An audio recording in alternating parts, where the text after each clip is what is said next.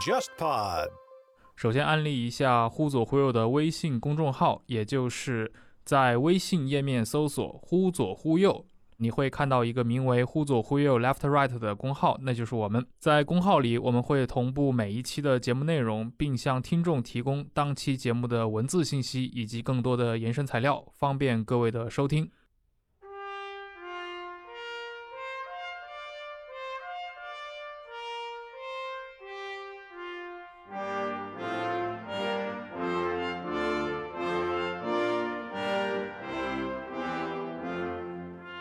且威廉二世实际上他的控制力、他的政治影响力远远没有他表现出来那么大。他是一个跟传统的君主不太一样，他是一个非常 modern 的、非常现代的嗯一个人。他非常喜欢跟媒体打交道，在那个时候，媒体也是比较新的一种现象嘛。然后他是非常喜欢接受记者采访，然后经常会随口说出一些不负责任的话。就是一个川普式的人物。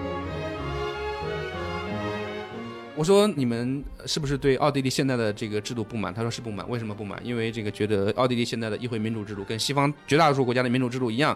参选者他是代表自己选民利益，代表各种利益集团，不能够代表全体人民。只有一个超越阶级的、超越民族的、超越宗教、超越各种文化的一个君主，才有可能代表所有人的利益。而现在的这种各种政党，它是变成一个无聊的政治游戏。尤金·罗根呢？然后我跟他说：“我说英国人克劳利，你可能没听说过啊。美国陆军请他这个去讲课怎么样？”他说：“怎么不请我？我是美国人的，怎么不请我？”然后，然后他就说：“可能是因为他生活在英国时间太久，呃，已经被美国政府遗忘了，遗忘了。对，美国政府已经忘记他了，非常好玩的一个人。”各位听众，大家好，欢迎收听本期的《忽左忽右》，我是陈彦良。我是杨一，呃，我是沙青青。呃，之前第二期《忽左忽右》的时候，当时我们请到肖一之老师来谈维多利亚时期的科幻文学啊、当时他也提到了晚清著名的翻译狂人林纾。沙老师非常机智的补了一句，就是林叔就是晚清陆大鹏啊。那么我们今天就把陆大鹏本人请到了《互左忽右》的节目里面。呃非常欢迎，非常欢迎。大家好，我是陆大鹏，我是呃翻译工作者。那我我本身呢是学英国文学出身，然后呃，但是后来做的大多数事情和英国文学没有太大的关系。呃，我主要翻译了很多这个欧美的历史著作，呃，比方说有这个金雀花王朝讲呃英格兰中世纪史，有阿拉伯的劳伦斯讲这个第一次世界大战期间的中东的故事。呃，然后我现在呢在做一本这个讲十九世纪印度历史的一本书。啊，也就是《王宫之泪》，对，不叫做《王宫之泪》，很有意思。就是他这个作者呢，他是一个英国的贵族，呃，曾经是撒切尔的智囊，然后他偶然发现自己家前面几代人，呃，都是在印度当官，并且曾经参与过对印度人民惨无人道的屠杀，所以他呢就挖掘自己的这个日记、家族的日记啊、书信啊，写的自己的家史。家族内部的资料的话，那肯定很多是有先先是第一手的嘛，其次，对是不是就有很多，比如说过去在史学界就没有建筑与史料的这些一些素材？对，有很多东西就是已经被大家遗忘了，或者之前没有得到充分的发掘。这本书，而且那个作者叫费迪南·蒙特，呃，他是一个从男爵，然后很有意思，就是那个卡梅伦首相上台之后第一次访问啊，第一次出国访问，访问的是印度。然后当时他回国之后呢，在英国引起轩然大波，因为当时有有好几个黄色小报。这个披露说，这个卡梅伦的祖先曾经这个参加一八五七年这个印度人民起义的时候，曾经对印度人民进行过屠杀。就有历史血战。然后本书作者呢，看到电视上大吃一惊，说：“因为卡梅伦的祖先不就是我的祖先吗？他的这个作者的堂姐是卡梅伦的母亲，是亲戚这样是吧两家是亲戚。然后他从来没有意识到过，然后说自己的就凯梅伦那个祖先是他的这个曾曾叔祖还是曾伯祖什么的。说那个人，我印象中小的时候记得他是一个特别这个慈祥、特别妻管严的一个老先生，他怎么会是大屠杀凶手呢？然后他就开始发掘资料，然后哦，将自己家几代人之故事，之前他自己都不知道。那你刚提到这个蒙特，他自己是从男爵，那卡梅伦自己有有有这个爵位吗？啊、卡梅伦没有，这个爵位是蒙特家族的。蒙特啊，对，哦因为他是他姐姐嫁给了卡梅伦，姓卡梅伦的人嘛。对，啊，明白。你刚提到从男爵，然后我知道这个欧洲大陆的这个爵位系统还是很复杂的，嗯公侯伯子男，你大概可以简单的介绍一下。英国的爵位相对来说还比较简单的，比德国要简单非常非常多。呃，但是英国的从男爵 Baronet 是一个非常特殊的一个爵位，呃，就是他呢，他大家知道，就是英国的贵族在可以参加上议院嘛，上议院是贵 lords 是 Lords 或者 peer，嗯。呃是上议院，然后从男爵呢是比男爵要低，他没有资格参加上议院，呃，所以一般来讲，从男爵不算是贵族，他是一个世袭的一个身份，他比男爵低，比骑士高，呃，但是可以世袭，因为骑士是不可以世袭的，嗯骑士只是终身的一个荣誉的身份，就类似护国将军，呃，是吗？一个一个荣誉的一个，对对对，这是一这是英国爵位一个非常特殊的地方，从男爵。这个对其他国家，呃，据我所知，只有德国有一个类似的，嗯德国的骑士是可以世袭的，嗯，所以大概是这样。我知道你的很多作者里面，其实他们也都有，要么是出身贵族家庭，也有很多人跟祖先是贵族，比如说那个蒙蒂菲奥里，他的祖先好像也是一个犹太的金融家，是是爵士是吧？这样说，就十九世纪英国有一个非常有名的这个这个犹太银行家叫蒙蒂菲奥里，他是被封为从男爵。啊然后我们这个作者蒙蒂菲奥里呢，是他的弟弟的后人。哦，对，是这样。那个爵位没有传到没有这个作者这边来。对他这个英国的像这种爵位的话，他是不是比如说中国，他会是比如说我的第一代是公爵，那么到后面的几代会逐次的进行一个削减？嗯，这个其实挺复杂的，就是因为英国比较早的实行长子继承制，所以这个比方说一个公爵是他只有他的长子才可以继承这个爵位，但是一个公爵他往往有其他很多次要的爵位，比方说这个呃某公爵他同时还是某侯爵、伯爵某伯爵，对，比方他活着的时候，他的长他的儿子们会先用这个他的比较次级的这些爵位。但是这是一个他们叫 courtesy title，是一个荣誉的一个虚衔吧，嗯是一个称呼，并不代表他真正拥有那块领地。没有实际领地的。对，嗯只有这个爸爸死了之后，这个长子才能继承。这个和德国也非常非常不一样。在德国，比方说，呃，伯爵、男爵活着的时候，他的儿子们，嗯，不仅是包括长子，所有的儿子都可以称为伯爵和男爵。所以，这个、啊在德国，这个贵族童颜是一个处于一个非常通货膨胀的一个一个情况，非常泛滥。这个 伯爵、男爵何其多也。嗯这个我之前做过稍微一点研究，就是因为长子继承制在德国发展的比英国要晚，而且那个就是在各个地方发展的非常不均衡，有的地方很早就实行了长子继承，有的地方很晚，嗯呃，有的地方还要分家嘛，爸爸意思把家产平均分给几个儿子分，封继承制啊、对对这个情况，德国情况非常非常复杂，呃，德国是不是会有那种可能选举继承制？选选帝侯就是，选帝侯？呃，德国是国王，德意志国王和皇帝是选举产生，嗯，对这个大小的贵族们是大部分是世袭，这个可能我们中国人比较熟悉的是那个香港当年香港回归前的很著名的邓莲如，嗯。她好像是九四年吧，九四年被封为女男爵，嗯然后让她选封地，她就选了一个伦敦的一个封地和香港的封地，她选的是伦敦的骑士桥和嗯香港的香港岛，嗯所以她现在的封号是叫骑士桥及香港岛女男爵，嗯就这但是这也是一个，但是他这个很特殊，就是他并不真正拥有骑士桥，是这是一个嗯虚衔，是这是为了让他为了让他进入上议院，所以给他的一个虚衔，它并不是一个真正的这个传统意义上的领主对。嗯现在这个是不是已经普遍现象了？比如说现在如果假设还有新封的贵族的话，呃，英国传统的贵族大部分还拥有自己的私产，后来比较近期的十九世纪、二十世纪新建的，比方说那个那个隆美尔的敌人这个蒙哥马利封为嗯阿拉曼子爵，对吧？他在阿拉曼战役打败了这个隆美尔，对，这个阿拉曼怎么可能是他的领地呢？这是一个虚衔，这是一个荣誉性的一个称号。呃，英国现在比较少新封贵族了，呃，很多这个册封往往仅仅是为了给他一个荣誉地位，让他能够进入上议院。上议院对，对，所以并不是传统意义上的这个册封，嗯这个差别非常非常大。明白啊，收回你之前在欧洲旅行那段，因为我前段时间我就是那次五月九号那天看你分享了嘛，分享了一个在维也纳的照片，在那个赫尔墨斯别墅，对就是那个别墅当时是弗朗茨皇帝送给茜茜公主的礼物，嗯哼，对吧？对你你在这种历史现场，你当时个人的直观感受是什么？非常的违和，非常的有一种奇怪的感觉，就是因为你呃如果知道这段已经知道这段历了解这段历史的话，走到现场的话，有非常奇怪的感觉。呃，那个赫尔墨斯别墅是西西公主比较喜欢住的地方，然后我印象特别深的是另外一个地方，叫叫皇帝别墅，在巴德伊舍尔一个小地方。然后那个地方呢是弗朗茨约瑟夫皇帝打猎的地方，然后他喜欢住在那里，然后就是在那个地方他签署了，就一九一四年签署了对塞尔维亚的宣战书，宣战书，从就导致这个世界大战这样一个灾难的一个爆发。然后那个地方是风景非常漂亮，然后这个那个房子里面也非非常可惜，里面不能拍照，呃，所以呃没有东西带出来。但是你看到他那个比较简朴的一个这个写字台，然后上面这个墙上挂的那些画，感觉都好像是淘宝上能买得到的那种，那种就是不是什么名家风格的，不可能有梵高、莫奈什么的，都是很简单的画，然后宫廷画，呃，也有人物，也有风景，什么都有，都反正都是很朴素、很简单，都不是出自名家之手。然后那个那个办公桌也很简单，然后他的床，那个皇帝的床非常小，就是现代人睡在里面应该很容易从床上翻下来、掉下来，就是非常简朴的一个环境里面，那样一个朴素的办公桌，他在上面签署的这样一个导致世界大战的一个宣战书，在里面反正感触是非常的深。也呃，也导致了哈布斯堡这个整个大帝国的一个土崩瓦解。当然，对，也是这样。比方说，如果你是一个游客，到那里面不太了解历史的话，你会觉得哦，这个房子好像还没有我们乡政府漂亮。这个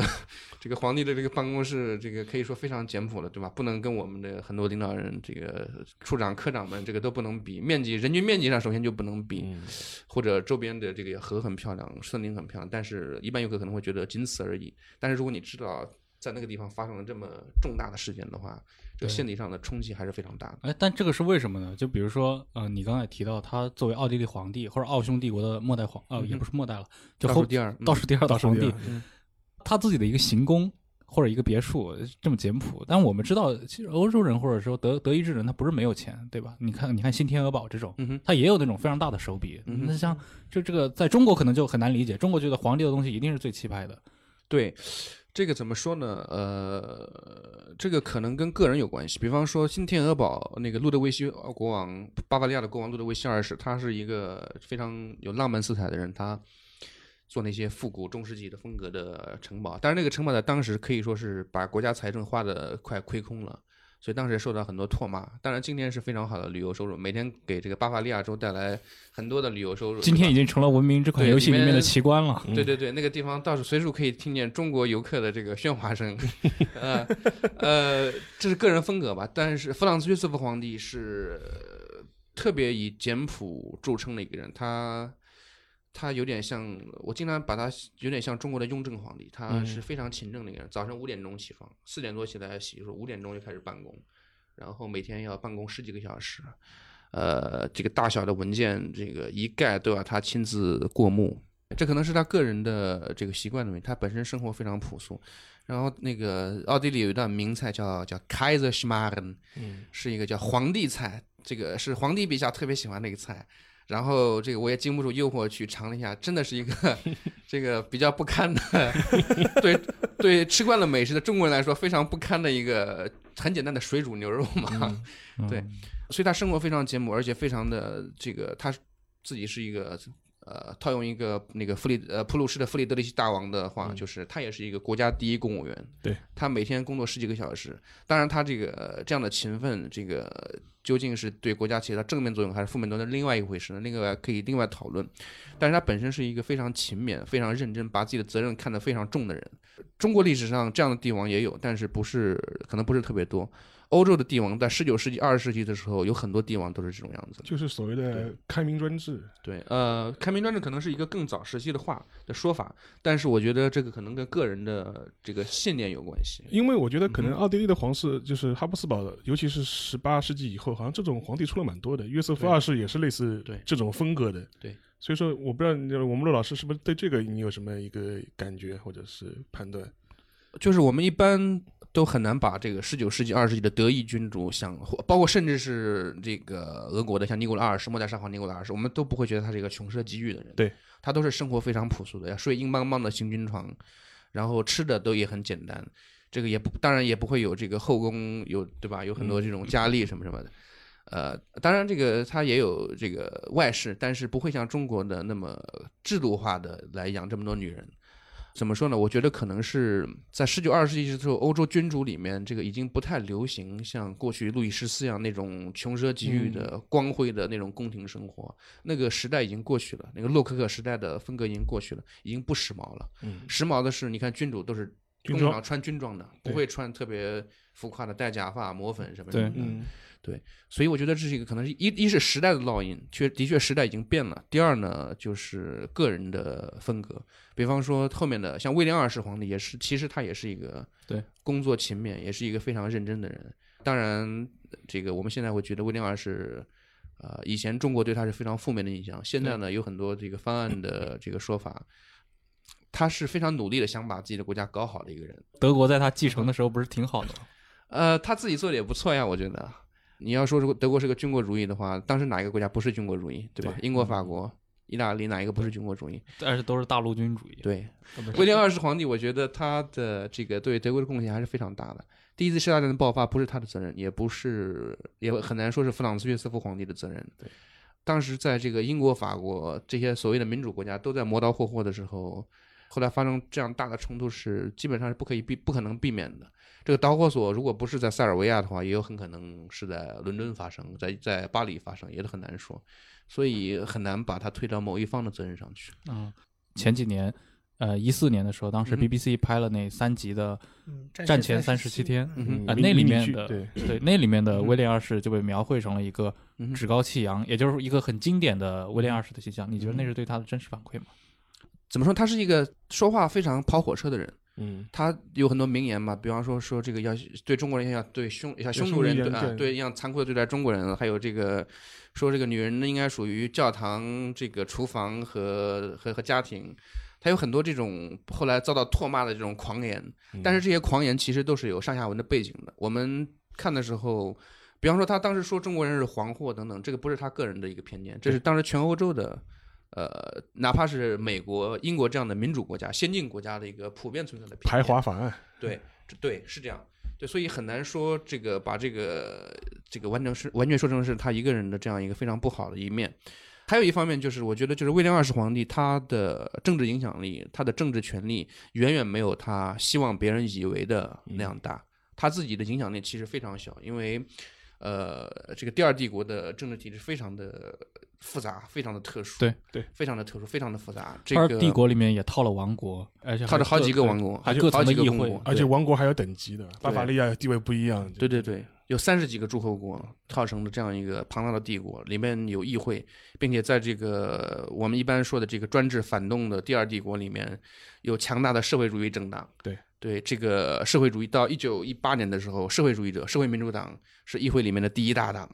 并且它有这个完善的、相对完善的这个福利制度，工人福利、工伤保险，对吧？退休金制度等等等等。呃，社会民主党领导工人有各种风群运动、社会主义运动，有工人运动，可以他们有权罢工，这在今天很多国家是没有罢工的这种事情的。所以怎么说呢？这个很难说，那个时代是一个反动的落后的时代，很难说我们今天比他先进多少。而且威廉二世实际上他的控制力、他的政治影响力远远没有他表现出来那么大。顺便说一下，他是一个跟传统的君主不太一样，他是一个非常 modern 的、非常现代的嗯一个人。为什么呢？他非常喜欢跟媒体打交道。对对，在那个时候，媒体也是比较新的一种现象嘛。然后他是非常喜欢接受记者采访，然后经常会说出一些随口说出一些不负责任的话。就是一个川普式的人物，哎，我也我也想到的就是这个，对对我也想到川普了。对他是满嘴跑火车德意的一个人，志川普，满嘴跑火车的一个人。然后他每次在报纸上说了一个很容易让人曲解的话的时候，那个往往需要首相和那个来给大家擦屁股。嗯，他爱和记者打交道，他说的很多话呢，可能只是一时的这个心血来潮，不是本意或者不是这个政府的政策。就是皇帝说的话，并不代表政府的这个政策。比方说，皇帝这个威廉二世皇帝这个邀请他的亲戚这个尼古拉二世，对吧？一起大家一起坐小船去这个芬兰这个附近的海上去游玩。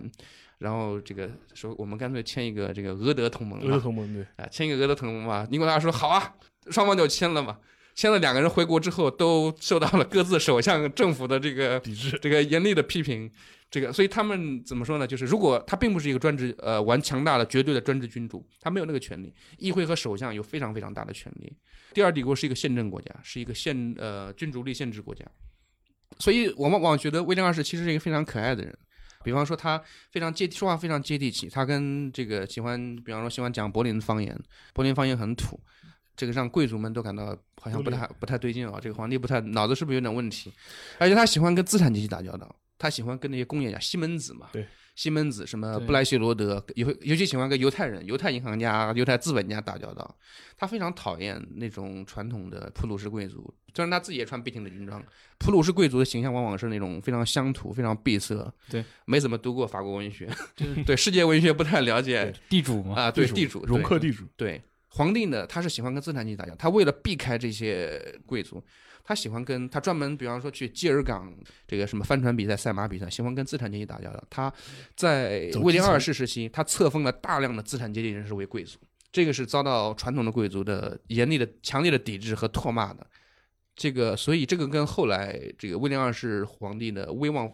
一落千丈，威望非常低，大家不愿意支持他复辟，有一个很大的很大的原因，因为这个很多贵族觉得他已经不是自己人了。对嗯，这这是一个非常有意思的地方，就是这样一个帝王是一个非常有意思的地方。我们今天应当对他有更深刻的理解更深。刻的一个理解。对，而且其实威廉二世晚年他躲在荷兰的时候，其实也挺有原则的。嗯哼，他对后面的很多德德国的很多政治上的局势的话，他也也有他自己的一些观察，嗯哼，也不是一个一面倒或者当了一个溥仪式的人物。就对嗯哼，就他的儿子倒是加入了纳粹党。对，他的好几个儿子，他是好几个儿子，好几个儿子都是纳粹。对对，呃，正好我其实我刚写过一篇文章，讲这个德国君主主义，就是一九一八年之后的德国君主主义。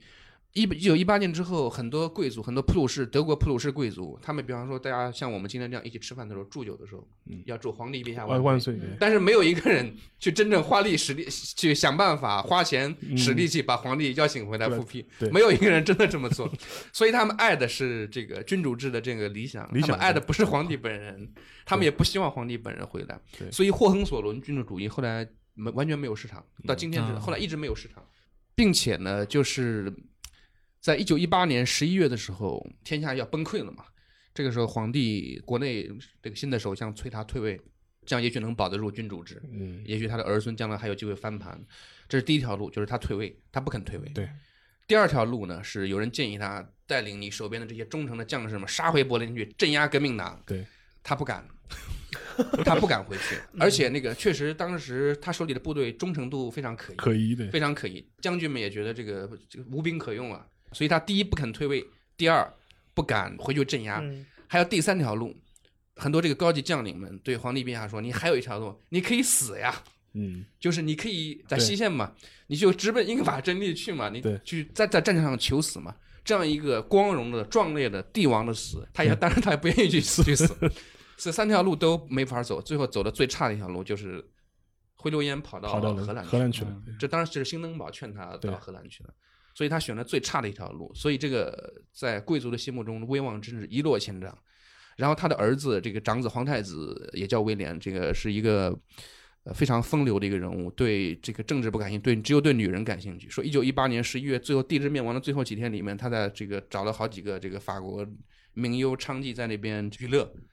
所以这个皇太子的威望也非常低。后来呢，所以这个霍亨索伦的保王保皇党没有办法把这两个人推出来，然后又大家又想，哎，是不是请三太子、请四太子，或者请这个皇太子的这个儿子，还是怎么样怎么样？众说纷纭，没有办法。所以皇帝到了荷兰之后，他也观察着国内的形势，国内这个魏玛共和国早期各种右翼、形形色色的右翼势力对，这个纳粹只是其中一种。对，呃，很多人这个平时打着这个忠君爱国的尊皇的这个旗号，但是没有一个人真的去嗯，想办法了。当然很有很多人去给皇帝寄明信片了，或者 或者这个圣诞节的时候去对吧，请他吃饭或者怎么样怎么样，但没有人真的想办法把他弄回来。呃，他最后慢慢也绝望了，慢慢也绝望了，而且他年纪年纪也大了。并且他这个纳粹呢，早期也曾经想利用这层关系，戈林亲自去这个去荷兰去拜访皇帝，看有没有双方有没有合作的可能性。嗯然后皇帝对他的评价是，这个戈林是一个非常粗俗的人，餐桌礼仪非常糟糕，穿的衣服也不像话，穿的衣服也没有品味，不得体裤，子啊 裤子也不好看，怎么样怎么样？对，把戈林黑了一通。然但是那个皇帝身边的人，皇帝其实派的人专门去跟纳粹党接洽，接洽然后来这个，他是希望能够借助纳粹党的利益来呃运动来这个帮助自己复辟。当时很多贵族有一种错觉，觉得纳粹党是君主主义者，或者也有人只是想把纳粹党当成一个特洛伊木马，嗯，来利用纳粹党来达到自己的目的。当然，这个这些人都是非常幼稚的，希特勒比比他们真的是不知高到哪里去了。对，所以呢，这个霍亨索伦君主派，呃，保皇党呢，跟纳粹早期是一个互相试探、互相利用的关系。但是后来发现这条路走不通，希特勒公开的表示不可能支持这个皇帝复辟之后，两边就就关系就非常冷淡了，并且这个在后来的抵抗运动里边有很多君主主义者。对，那个霍亨索伦家族的大总管呢，或者怎么说，那个一个男爵，他是君主主义者。一九四四年七月二十，施道芬贝格伯爵刺杀这个希特勒失败之后，牵连出一大批人嘛，其中就有赫亨索伦的一个某一个王子，那个王子就被盖世太保抓了起来，然后这个大总管也被抓了起来。这个大总管当时掌握了很多秘密，就是他跟这个抵抗运动，这个人被盖世太保抓住之后，被押去审讯的过程中，经过窗户从楼上跳下去自杀了。所以这是一个霍亨索伦家族保皇党跟纳粹的非常复杂的关系的一幕。后面其中有的人也是英雄，当然这个也有好几位王子是纳粹分子。后面某一个皇子我记不清楚了，可能是皇帝的某一个孙子。这个王子他是学历史的嘛，嗯，学历史学的，开始写了一个博士论文，这个获得了博士学位，被指控抄袭，被收回了博士学位。然后他换了一个大学，找了另外一个这个导师，再写一篇，重新写了一篇，拿到了博士学位。他写的这篇博士论文就是讲霍亨索伦家族跟纳粹的关系。后来这个论文也被批得体无完肤，就是他是非常正面的。这个大意就是我们家一直都是反纳粹纳粹的我们都是抵抗分子。这个论文是后来是站不住脚的。嗯，我们今天那个那个那个那个书，那个英国那个克里斯托弗克拉克写《梦游者》的，写那个威廉二世皇帝铁血，还有那个普鲁士王国那个叫什么，就是那个历史学家剑桥的，他那个零几年的时候出了一个丑闻，就是当时的霍亨索伦家族跟那个德国联邦政府提出申请。要求政府退还当初这个扣押皇室的一批财产、一批地产，在这个申请案里面就请这个英国历史学家来站台，嗯，请他证明这个皇族跟纳粹没有关系。然后这个人就说写了一个文章，说这个皇族跟纳粹没有关系。当然这个是站不住脚的嘛。后来就被这个历史学家狠批了一顿，但是当时非常有名的一个丑闻。你刚刚说到那个霍恩索伦王朝他们的一个复辟运动，也因为威廉二世本人的关系，导致一直都没什么人支持。那今天在欧洲大陆这种所谓的就王朝复辟的这种运动或者组织，就是还存在吗？或者说还多吗？嗯，首先法国是有的，法国有有波旁王朝的奥尔良家族的、拿破仑的，有三股势力。三国势对，力有三国势力都在争夺这个法国君主的位置。我讲一下我比较熟悉的德国和奥地利。呃，德国今天还有德国，并且有好几种，也有好几种这个君主主义。第一种是霍亨索伦家族。对呃，今天这个今天的霍亨索伦，就霍亨索伦家族的族长那个叫费迪南王子，是零几年的时候结婚。是有非常就像今天的哈利王子结婚一样，就是场面非常大。前朝太子结婚啊，前朝太子，欧洲各国的这个名人要人，哈布斯堡家族也派人来参加的婚礼等等，非常大。德国人今天对皇室对这些东西非常感兴趣。那我插一嗯句，他这种结婚的话，就现在现存的欧洲君主国皇室会派人参加吗？会，也会派人参加，会有，会有，嗯包括英国，因为英国是他们亲戚。亲戚对。啊，那他的身份是什么？就是是一种从法律上来讲，这个霍亨佐伦家族今天是普通公民。对，一九一八年之后，呃，魏玛政府呃允许贵族们保留头衔，优待令，啊对优待优待，呃，把这些头衔，比方说这个王子、皇子、王子、公爵、嗯。伯爵这些作为姓氏的一部分。嗯，既然是姓的一部分，就意味着可以往下哦传。传传，对，对，所以今天德国看身份证了，还有一大堆伯爵、男爵、公公子、王子什么什么的，嗯。非常多。但是从法律地位上来讲，他们是普通公民，这跟跟奥地利不一样。嗯这里可以就插一句，就是魏玛对魏玛政府、共和国政府对贵族是非常优待的，嗯但是绝大部分贵族是不领这个情的。嗯非常敌视共和国，非常敌视议会民主，他们参加各种各样的右翼势力，其中有很大一部分贵族后来就投到纳粹的怀抱里去。对，呃，所以这个魏玛政府对他那么对他们这么好，但是贵族不领这个情。在奥地利另外一种情况，奥地利共和国政府对贵族是极其的残酷。呃，也也没有那么残酷，并并毕竟没有像这个苏俄一样把他们肉体消灭，肉体消灭并，没有 物理消灭，对不对？呃，在奥地利是完全禁止使用任何的头衔和啊“冯”这个字也不准用。嗯就从法律意义上，比方说这个呃那个非常有名的后来这个哈布斯堡家族的族长，这个奥托·冯·哈布斯堡大公，他在奥地利的身份证上上只身身份身份证上的名字是是奥托·哈布斯堡，就是奥地利共和国对贵族非常的严厉，但也没有剥夺他们的私产等等。相对于德国贵族来讲，他就是呃倾向于纳粹的程度比较低，他不像德国贵族那样比较容易被纳粹吸引过去，这是两个国家非常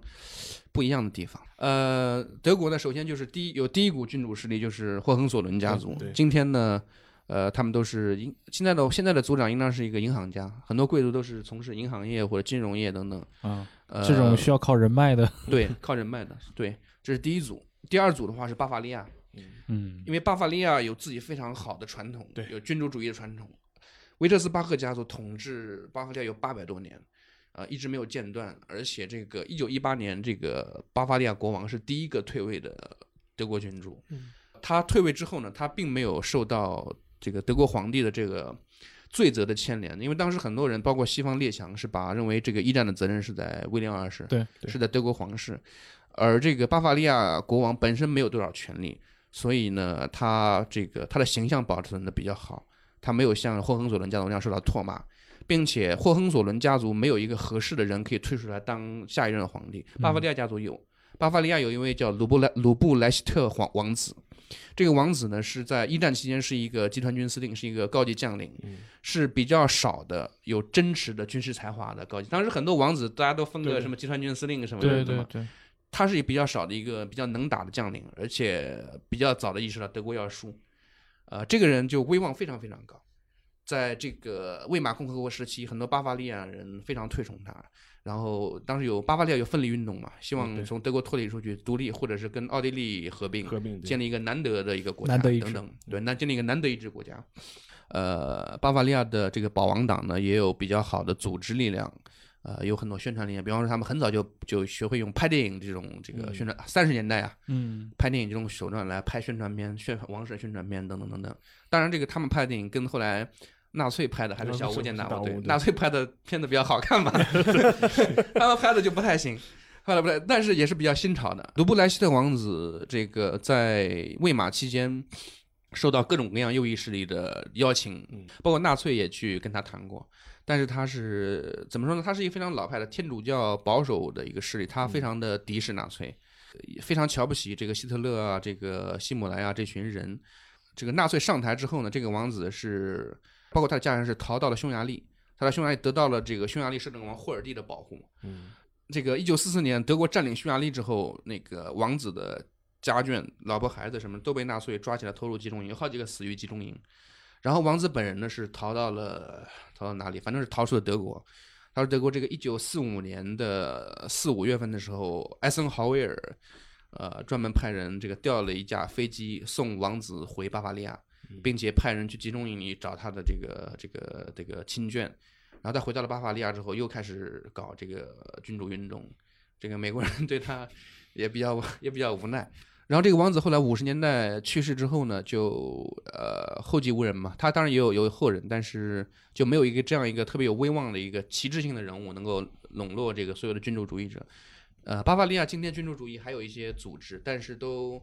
呃应该大多都已经宣布公开场合放弃了这种复辟的主张。然后他们主要是一个这个历史同好者这样的文化组织的变成啊，对这样一个历历史研究会，呃，对，历史研究会这样一个亚文化群体，这是第二股，就是巴伐利亚，还有第三股就是威尔夫家族。威尔夫家族是就是统治以前汉诺威嘛，对汉诺汉诺威的选帝后到了英国当英国国王，乔治一世，汉诺威王朝嘛。对。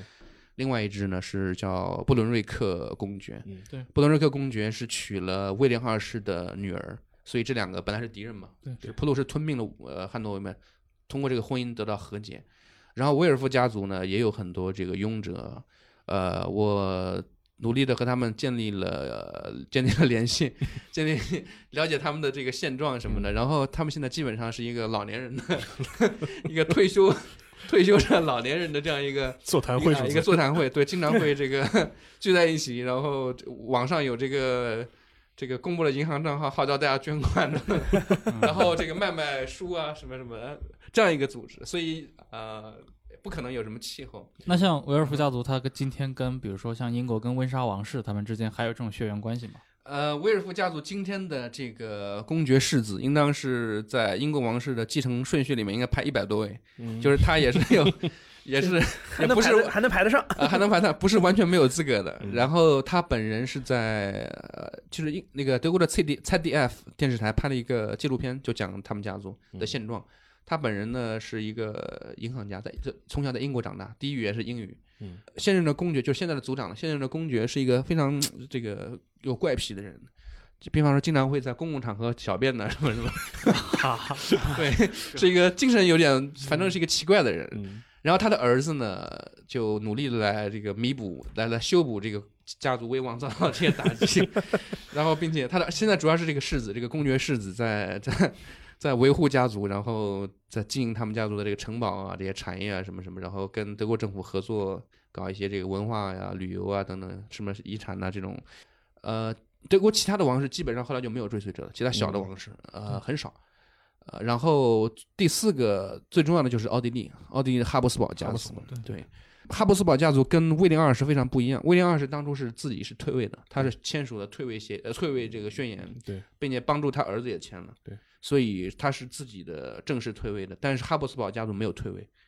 呃，他是那个最后末代皇帝卡尔皇帝他自己跑掉了，逃走了，逃走了，然后宣布放弃政府权力，但是并没有说退位。嗯所以很多人一老一少们觉得这个共和国政府取代帝国是不合法的，法统有问题，所以觉得共和国是不合法的。嗯奥地利的君主主义呢，也从一九一八年开始一直发展，一直到今天，一直都有。奥地利的贵族，包括南德意志的，因为信天主教，对对，跟纳粹比较隔阂。纳粹虽然也是从南面发展起来的，但是它是一个群众运动。贵族呢，就是南方的信天主教的贵族，对纳粹始终有很大的隔阂。当然也有，其中也有纳粹分子，但是大部分贵族只要跟纳粹扯上关系，大部分是北方人，是北方信新教的普鲁士人。呃，这是一个很有意思的话题，就是纳粹是一个北方的现象。嗯，这个，呃，当然这个希特勒自己是南方人，然后希特这个希姆莱也是南方人，但是纳粹的贵族往往是北方人北。方人，天主教贵族呢对纳粹比较有隔阂，他们比较少的被纳粹吸引。呃，这个一九一八年之后，这个一直有人在搞这些运动，这个请这个希望请这个哈布斯堡家族的人复辟回来，但是共和国政府对这个家族非常严厉，禁止他们入境，呃，禁止使用所有的贵族头衔等等，没收哈布斯堡家族的财产等等等等，呃，比魏玛共和国要更严厉。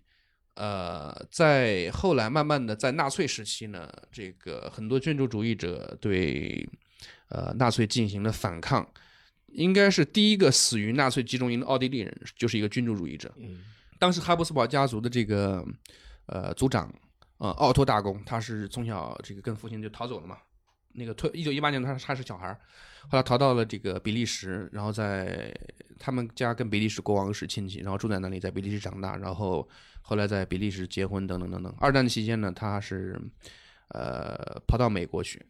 他跑到了开始从开始逃到了法国，后来到美国，并且他跟丘吉尔跟罗斯福都有过会晤。跟他们讲，就是我就是奥地利并不是这样的，奥地利是第一个牺牲者嘛，对，奥地利是第一个纳粹的受害者，这个来跟西方国家这个友好，然后包括在美国组建奥地利移民组成的军队，嗯来帮助在美军框架之内参加等等等等，但是后来没有成功，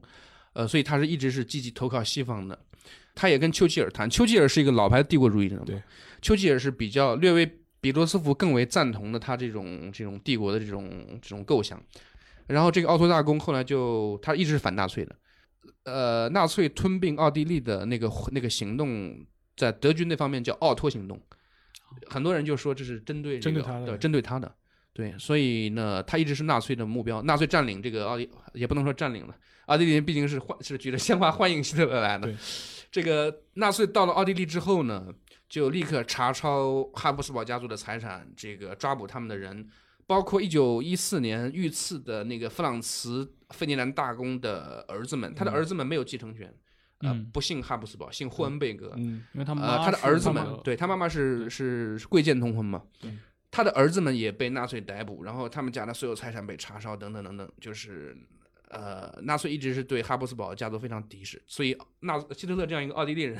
对这个对皇室是没有一点尊崇之心的。那所以说我就想到那个嘛，我们著名电影那个《音乐之声》嘛，啊，对对对，他那个他那个他那个上他那个上校就是一个奥地利海军的君主主义者，就是冯对，对，所以说前面跟陆老师讲那个整个一个整个奥地利贵族啊，他的一嗯个整个背景，我觉得还是能够一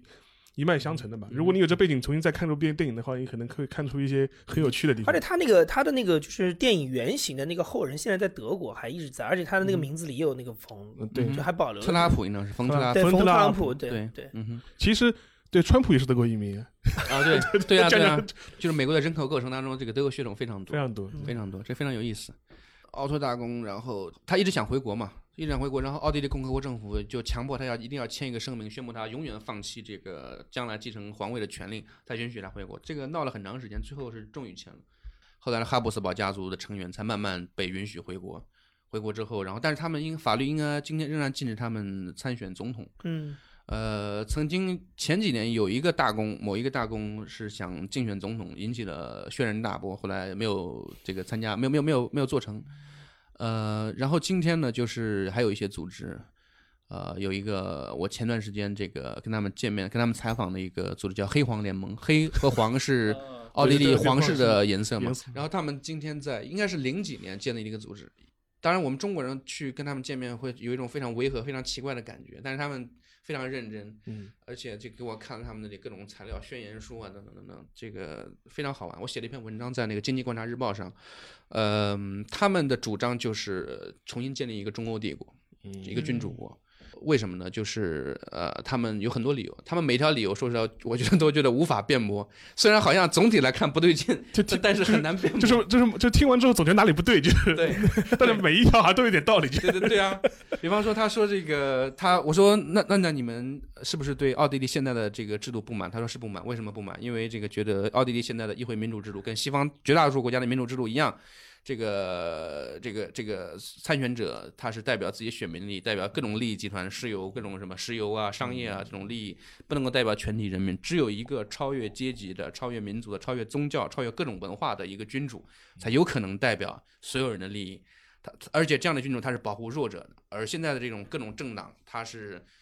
变成一个无聊的政治游戏。这个大家每个候选人之间的政治纲领好像都差不多，都说不出什么东西来，都说一些好听的言辞，但是并没有什么实际的这个纲领在背后，并且往往是通过这个，比方说谁长得帅、形象好，就更有可能会当选。或者是谁这个比较有人脉，能够拉到更多的这个资金、参选资金等等等等。他觉得现在这个议会民主制度是一个无聊的游戏，呃，不能代表所有人，只有君主能够代表。但他但他这个非常像我们之前聊过二二六时候北一辉的这种想法嘛，嗯。人民的天皇嘛，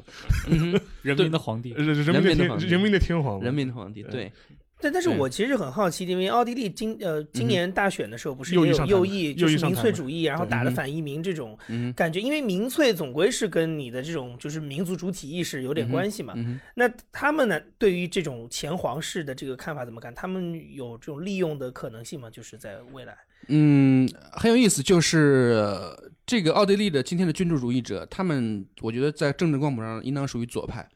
呃，他们说的一个道理就是，就是呃比方说今天这个各种议会，这个议会政治变成一个无聊的游戏嘛，嗯。越来越每年投票的人越来越少，对。嗯年轻人对政治越来越不感兴趣不感兴趣，所以他觉得这样会导致一个非常糟糕的结果，就是很有可能出现一个民粹的一个强人，一个强大的英英明领袖，像当年的希特勒一样，或者像川普一样，一个号称能够扫荡所有的这个弊端，对能够建立一个新的秩序等等。他觉得这样一个是一个非常糟糕的、非常危险的一个信号，只有君主能够阻挡，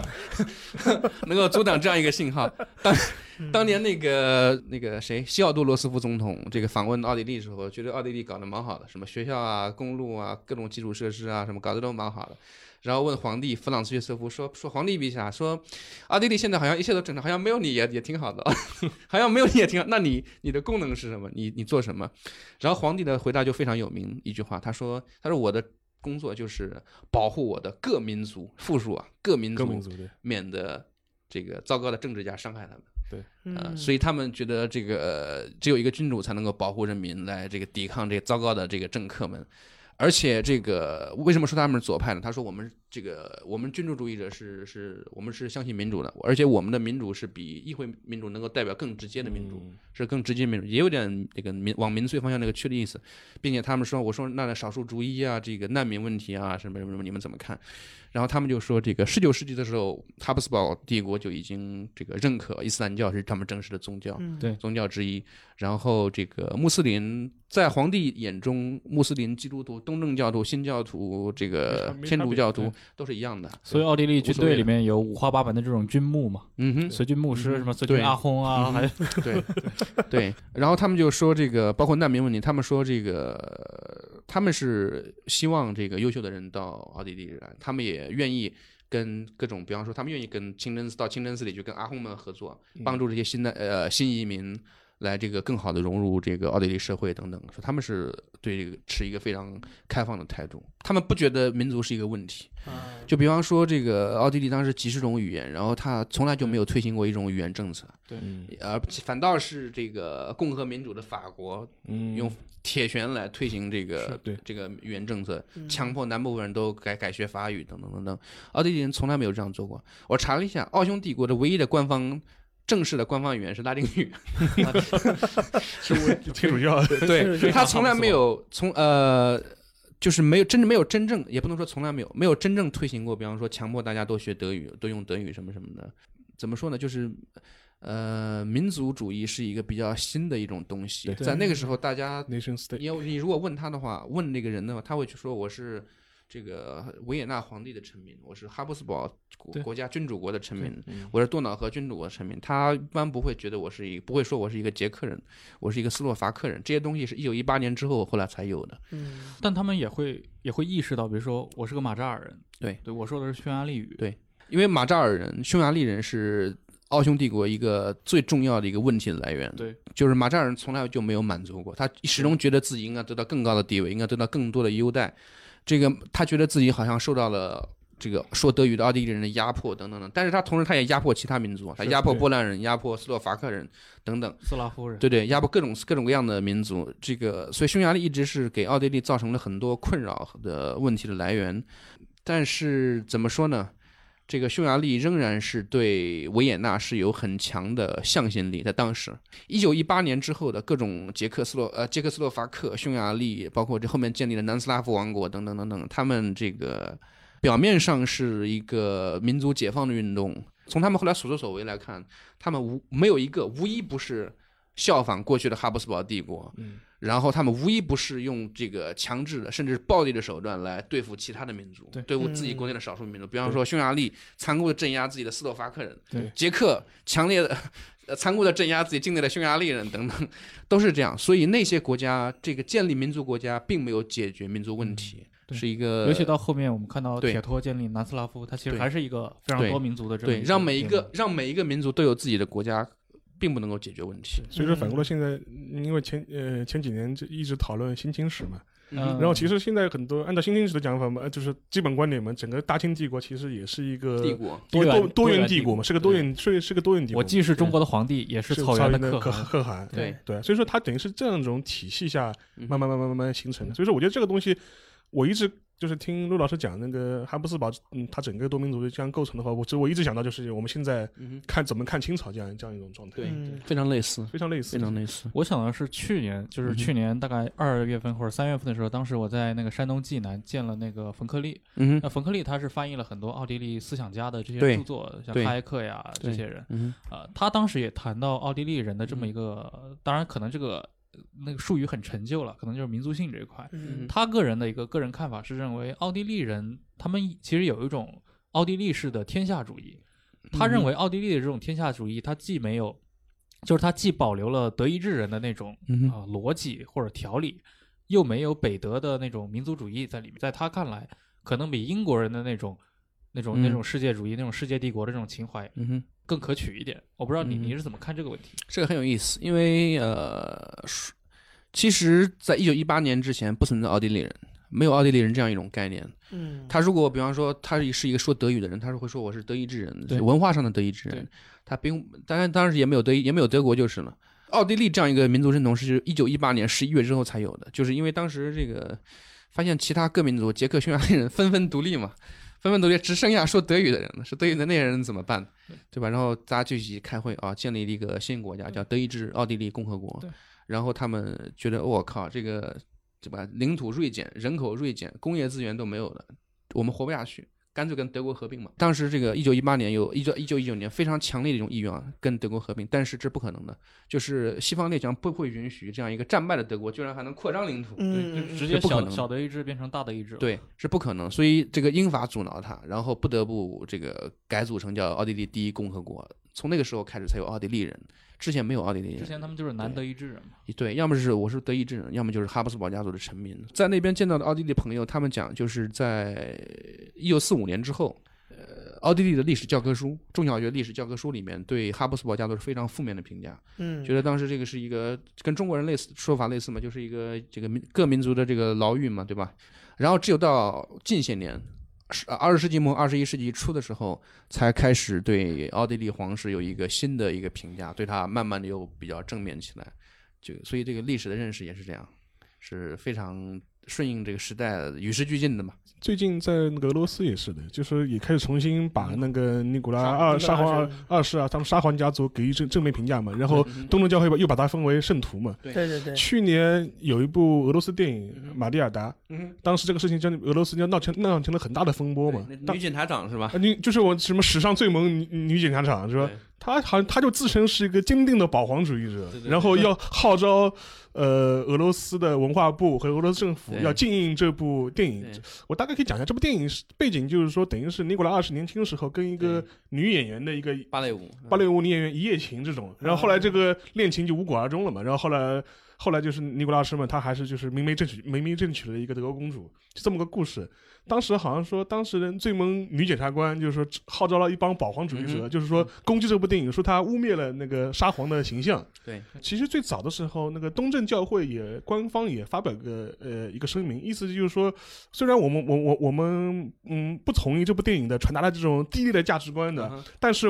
也不必大那个小题大做。对，后来后来就我后来我问过当时那个在俄罗斯的，就是在俄罗斯的一些朋友，他们跟我说，其实东正教会分圣人这东西呢非常多，东正教会的圣人封的非常非常多，跟天主教还不一不一样，就是说就是说这个概念上还不太一样。另外一个，当时俄罗斯政府的态度也是比较暧昧，就是说是也是表示一个，也是说这东西你不必就是把它上纲上线到这个地步。但是后来这批人保皇主义者，然后后来去袭击过电影院。砸电影院、烧电影院，威发发那个发那种像死亡威胁，这个事情在当时俄罗斯就闹得非常非常大，而且去年有我们也知道嘛，正好是十月革命对，一百周一年，百周年嘛，对，所以这个就变成一个很有趣的一个插曲。所以说，我觉得可能整个欧洲好像好像都有这种什么重新对，重新面评价评价这些末代帝皇的这他们对。王室还是保留了一些这这些痕迹在他们的哎，所以我我其实刚才想问一个问题，因为正嗯好沙老师刚才也提到，就是清朝，就是拿跟清朝来比嘛，嗯就中国人其实对于王室是有一个观念，就是觉得政治就是他没有这种血统身份的意识其实比较弱，他对的政治地位比较重要，就是你的政治地位被褫夺了之后，你的家族就是只不过就是一个平民老百姓的家族。嗯我不知道在欧洲怎么看，因为欧洲的皇室有一些像英国还是在的，那有些是刚才提到都是已经失失去了他原来的政治地位了。那这些皇室跟皇室之间，他们怎么样来看待自己彼此之间的关系呢？嗯，就是尤其在呃就是目前尚存的王室和嗯已经退位的王室之间，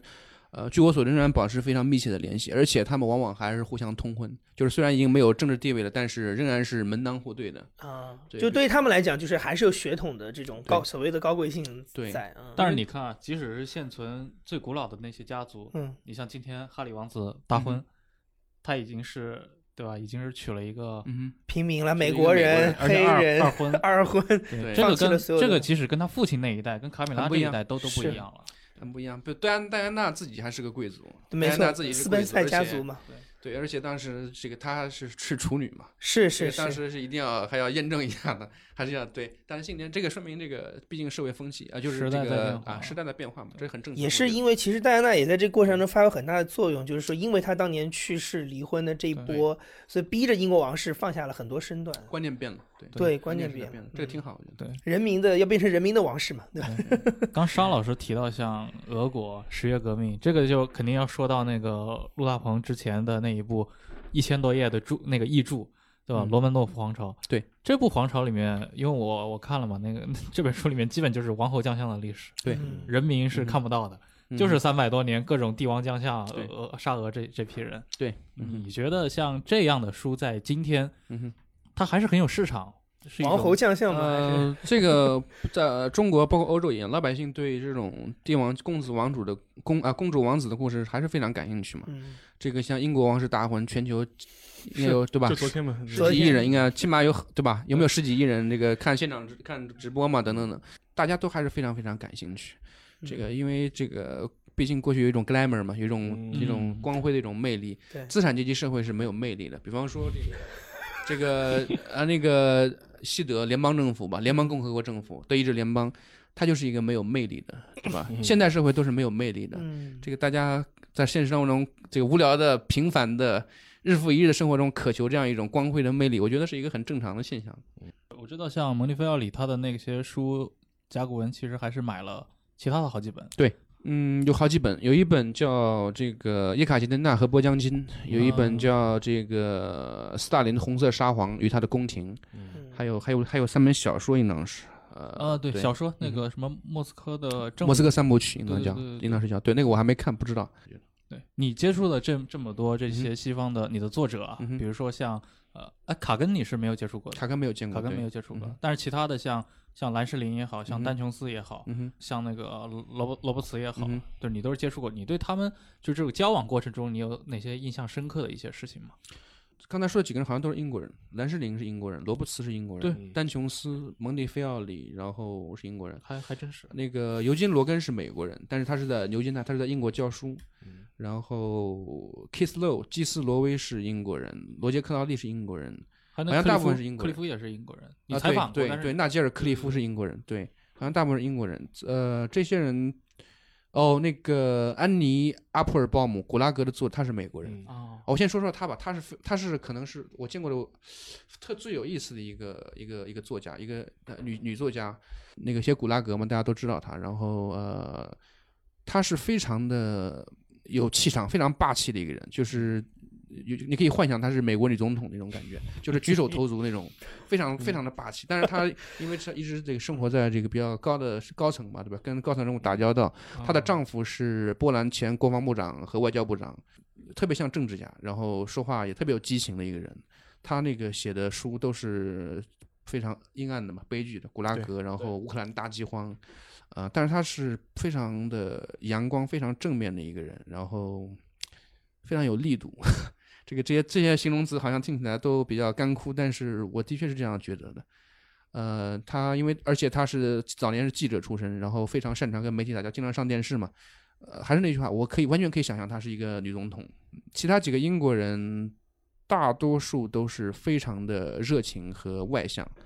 呃，罗杰克劳利算是比较拘谨、比较内向的一个人，其他人像罗伯茨、蒙蒂菲奥里，他们是游走于这个上流社会，然后跟宫廷什么打交道。哦，蒙蒂菲奥里他的，比方说他的很多资料，他是从英国宫廷搞来的。宫廷比方说当年这个这个俄国沙皇给英国王室通信的这些资料，很多保存在宫廷，然后他是跟查尔斯王子现现在的太子有很好的关系，所以看到这些东西。那些东西其实可能并没有什么新的史料的对价值，但是哦，等于是这批东西不算是在国家档案馆里面，是皇啊没有皇很多室皇室是私人的私通信很多是私人东西啊，嗯私人东西，他读到这些东西，呃，可能未必能够让我们对历史有完全新的认识，但是的确是有很多新东西。比方他那个资料里面有写那个，就是俄国沙皇被这个临时政府控制起来之后，这个。呃，英国王室当时是准备去营救的嘛？对，就准备接受俄国沙皇的流亡，然后这个后来的英国国王为什么拒绝了？为什么不肯搭救自己的亲戚？对等等，这里面有很多很有意思的事情。这个是他通过两两个表兄弟长得又很像，对啊，对对对，长得又很像，乔治五世，对对对，长得又很像。然后这个包括他是里面读到一些英国王室的一些内部的资料，也很有意思。这些人跟这个上层有很多的交往，然后本身呢，像蒙蒂菲奥里是特别。呃，非常有 glamour 的一种人，啊，他的生活方式也生活方式也是对，非常的，他本身很很富有嘛，不是那种一般想象中的那种书斋学者那种样子。但是他本身他他是也是书斋学者，他本身是剑桥大学的历史学博士。对，八十年代末他正好又在苏联当记者，啊。然后亲历了这个苏联的这个巨变嗯，以及当时说他写那个阿塞拜疆、亚美尼亚几个加盟共和国发生武装冲突，嗯，然后他是战地记者，所以很有意思，经历了这个变化。艾布鲍姆也是，阿布尔鲍姆他是也是八十年代末在波兰亲眼经历了这个波兰的巨变，所以这个都是见证过历史的人，很有意。当然对我们来讲都是老一辈了，他们都是年纪都比较大了，都是呃五十大五十大几，甚至是快到六十的人了。对，兰士林比较年轻，然后。中国人对他了解可能就是那本这个鸦片战争鸦片战争，对然后他翻译过鲁迅的书，翻译过张爱玲的书，然后他目前是在翻译《西游记》。然后他本人呢，他其实是本身他是研究这个国共内战和这个世界毛主义这本书，然后他在写一本书，就讲这个六十年代这个毛主义思想对世界其他地方的，对吧？欧洲的什么包括尼泊尔啊等等的影响。嗯这样一本书，对，这样一本书，呃，当然还在写，不知道那个，我估计应该会比较有意思。尤金·罗根他在中国已经出了一本书，那个《奥斯曼帝国的终结》，讲第一次世界大战期间奥斯曼帝国理想的国出的，对，理想呃，奥斯曼帝国的很多这个作为，以及他怎么样经历这个战争，最后怎么样灭亡等等啊。他是一个美国人，在英国教了十几年的书，现在是牛津大学中东中心的领导人。然后他是一个怎么说呢？我第一次见到他就感觉特别的违和，就是英国人大多数还是比较。尤其在学校的氛围里面是比较内敛的，比较沉稳的。他是一个像，呃，说的不太好听，有点像一个美国推销员的感觉，对，所以跟周围的英国人形成非常鲜明的对比。如果他在美国的话，可能不会显得那么鲜明，对，超级的外向，然后非常的热情，然后第一次见到你就对你就好像已经认识了几十年一样那种感觉。十点眼神，就我想到昨天那个大婚的时候，他那个布道的那个人，啊，那个黑人是个美国人，然后我就觉得太违和了。这个他在美国很正常，肯定很正常，就是一个非常夸张的手舞足蹈，对一个，但我觉得底下的英国人就是满脸的都是白眼的那种感觉。国是很奇怪的一种现象。对，嗯呃，对，罗根也非常有意思。他那个他是他的父亲是那个叫什么？那个喜欢二战的朋友知道那个格鲁曼公司，就是航空那个做战斗机的嘛。对，那个格鲁曼公司的这个在应该在中东的一个经销商还是怎么样，然后从小在中东很多国家待过，然后后来他本身是哥伦比亚大学学经济学，这个改学历史，改学中东什么什么，精通阿拉伯语啊，那个那个叫什么土耳其语什么的，然后哎嗯，好像那个克劳利也哦克劳利也也是是对土耳其问题非常对，克劳利他是克劳利是这个美国陆军和海军聘请的这个土耳其问题专家，给他们讲课。嗯就是法兰克福嘛，驻欧美军嘛，经常就嗯讲，尤其这几年嘛，对美国人对土耳其这个越来越重视，对对对，也是这样。然后很有意思，就是那个尤金·罗根呢，然后我跟他说，我说这个英国人克劳利，你可能没听说过啊。啊，他这个美国人，美国陆军请他这个去讲课怎么样？他说怎么不请我？他我是美国人的，怎么不请我？然后，然后他就说这个这个可能是因为他生活在这个英国时间太久，呃，已经被美国政府遗忘了。遗忘了，对，美国政府已经忘记他了，对，非常有非常好玩的一个人。然后我听说那个他有一本新的书叫《阿拉伯人一部历史》，我采访他的时候讲到过这本书，嗯我非常喜欢。这个书名呃有点不太合适，他其实讲的是阿拉伯现代史，啊大概从这个被奥斯曼帝国征服以来，一直讲到今天的这个阿以冲突等等。呃，那个书如果你看了的话，这个基本的脉络就很清楚了，嗯很清楚了。这个它里面讲，我记得印象中讲的特别好。他说这个阿拉伯人的现代史就是一个，呃，就是一个别人的游戏的故事。对，就是从奥斯曼帝国也好，包括后来的这个对西方列强英法控制中东，然后对法国人，包括美苏争霸等等，就是一直在玩别人的游戏。然后他这本书，据我所知，应该是浙江人民出版社，可能今年推出。据说还要请这个尤金·罗根到中国来，嗯呃，应该很有意思。这个这个书跟我当然没有任何关系，嗯我非常喜欢这本书。呃，如果出来的话，我觉得还是一个很好的一个事情。嗯这些人里面最年轻的应该可能是丹琼斯，对，丹琼斯是最年轻的一个人，他是八一年的吧，啊，是吗？哦，好像是八零哦后。是吧？八零后，对，他是一个这个在中国应当很少出现这样的一个历史学家，就是浑身都是刺青，胳膊上都是都是纹身的这样一个。但他本人是那个牛牛津的历史学出来的，呃剑桥的，剑桥啊，他是剑桥的，对，他是学英国中世纪的，然后写了那个金雀花王朝，写了玫瑰战呃空王冠玫瑰战争，应该马上会推出，六月份会推出中文版。这这个话你已经说了好几年了，好像。啊是 好像是吗？对啊，一四年你就说空王冠马上要推，啊，那我就顺便再做个广告啊，他这本《空王冠玫瑰战争》这本历书呢，我觉得写的比《金雀花王朝》更好，嗯因为前面一本书毕竟讲了好几百年，好多位君主，而且还是还是很我我自己个人的阅读感受，感觉《金雀王王朝》它还是太嗯太怎么比较零散嘛，太太或也或者说口水话，或者说太通俗了。嗯嗯。就比如说他们，我就是可能前二分之一的这么一个地方，他他提到任何一场战争，他从来不说人数，呃，对，也也可能有的那个古代战争不可考了。数据对。数据方面可能不会说写的那么精确，倒不如不写。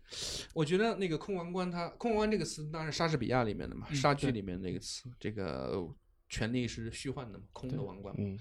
然后这本书我觉得写的比《金雀王朝》更呃更紧凑，因为主题更集中，呃，涉及的时间段更短，呃，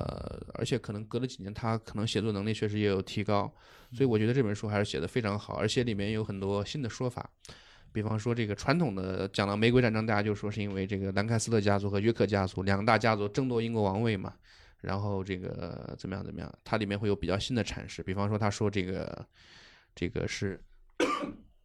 这个不是两个大家族争夺王位的问题，而是一个这个糟糕的、失败的统治，就是亨利六世嘛，失败的统治，所以必然会导致了这样一个争夺的结果。而这个两两大家族争夺王位这种说法，是后来的都铎家族、都铎王朝登基之后。来营营造的一种一种历史对，来为自己维护自己的合法性营造的一种历史，就是像历史寻求合法性，就是当年那么糟糕，只有我，对对？吧？只有我能够这个把国家领导的好，天下无有孤，不知几人称帝。对，是这样。呃，包括还有这个这个非常意外的、非常有名的故事，就是爱德华四世为什么会娶一个平民女子，对嗯导致后来的这个战争等等等等。然后这个里面很有很多讨论，比方说因为有人说因为爱情啊，对吧？还有因为这等等等等这个各种各样的说法。呃，它里面也会有提出一种自己的一种说法，非常有趣。他说就是因为那个他为什么要娶平民女子，为什么不娶外国诸侯，不娶这个或者国内的公卿？之后呢，因为他那个他要拉拢，他要建立自己的新秩序，他要拉拢那些曾经的敌人。嗯那个伊丽莎白五的威尔家族是曾经的敌人，他要拉拢一个曾经的敌人，并且这个曾经人不能太强大，对嗯他要拉拢一个这样一个地位比较弱的一个曾经过去的敌人，来这个建立一个旗帜，让大家看到哦，原来他是对吧？就没有必要跟他继续对抗，可以投诚他这样。然后这个挺有意思的一种说法，呃，未必是最合理的解释，但是我觉得挺有趣的。对哎，我我接着他刚才一个问题，就是因为他刚才提到《金星号王朝》里面有很多就是感觉呃比较通俗嘛，对吧？就是说，因为这两年其实引进很多国外的这种历史学家的作品，包括您刚才也提到，就是呃像《金星号王朝》或者像比如说阿拉伯人一部历史，就是它的题目是非常宏观的一个，就感觉像是一部你看完我这个几百页的东西，你就可以把这整个这段都梳理出来了。你觉得这些，或者说你接触下来，就是你觉得这些学者在写这个书的时候，他假想的对象到底是谁？就是他是把它当成一部严谨的学术著作来来作为出发点，还是说他是希望给普通的读者介绍一个你不太了解的东西？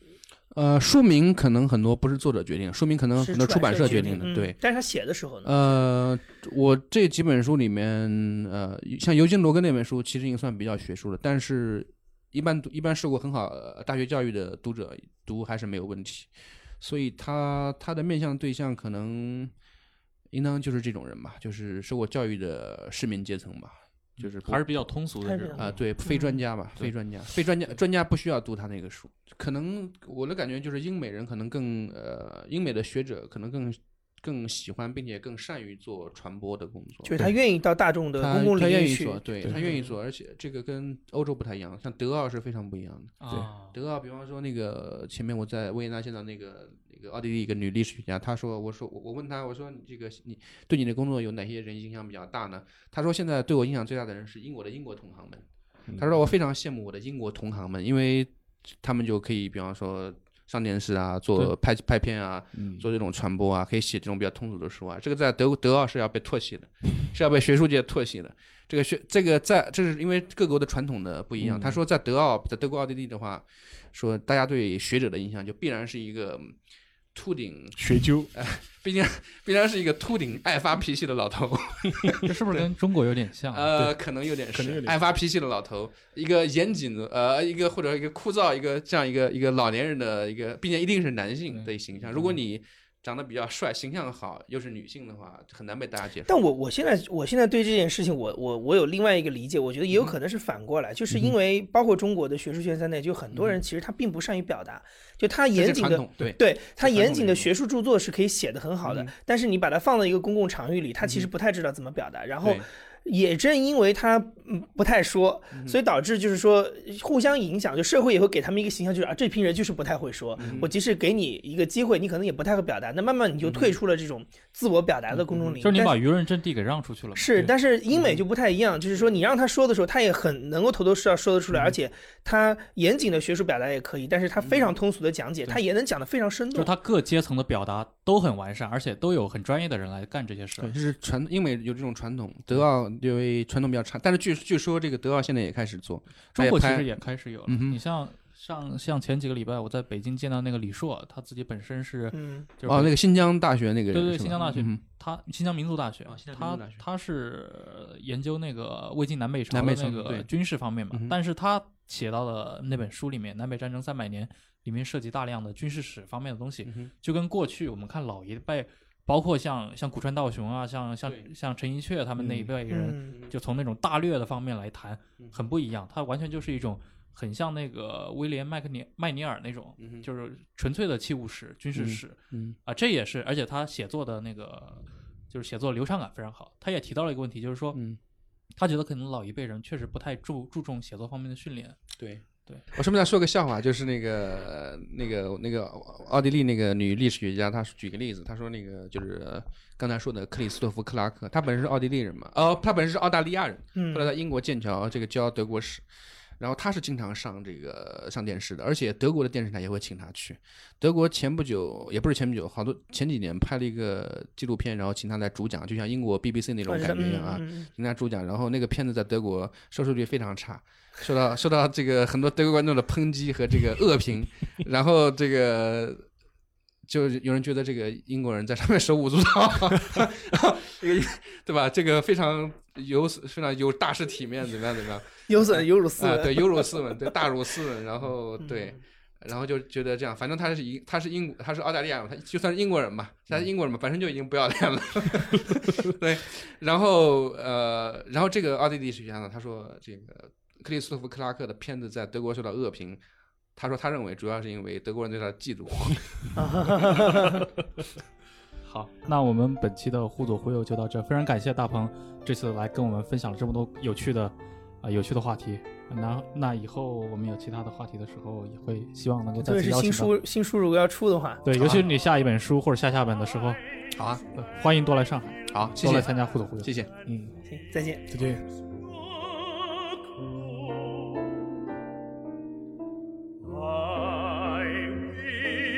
Chapel, I had say what.